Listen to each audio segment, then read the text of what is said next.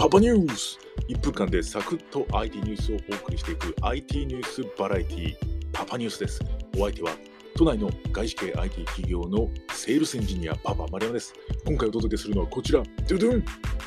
バスケットボールチームウィザーズが日本初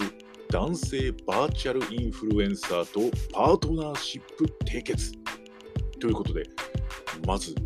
バーチャルインフルエンサーこれバーチャルモデルとも呼ばれているんですがそうですこの実在しないモデルですねでこれ顔は CG で体は実写という融合して作り出されたバーチャルインフルエンサーその名もリアム・ニクロ君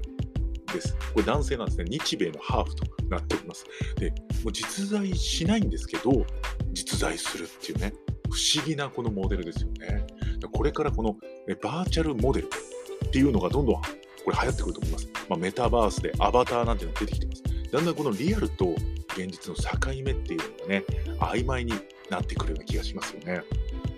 ちなみにウィザーズ、あの、八村塁君も所属しています。で、これ、パートナーシップ締結なんで、一体何をやるのか、これから非常に楽しみなんですが、このリアム君の特徴はそう、体は実写版なんですね。なので、現実の世界の私たち人間ともコラボができるという特徴がありますので、いろんなね、えー、これ写真を撮ったり、コラボしたりっていうのが生まれると思います。いやー、楽しみですね。というわけで、今回お届けしたのは、バーチャルインフルエンサーリアム君がウィザーズとパートナーシップを締結したという話題でした。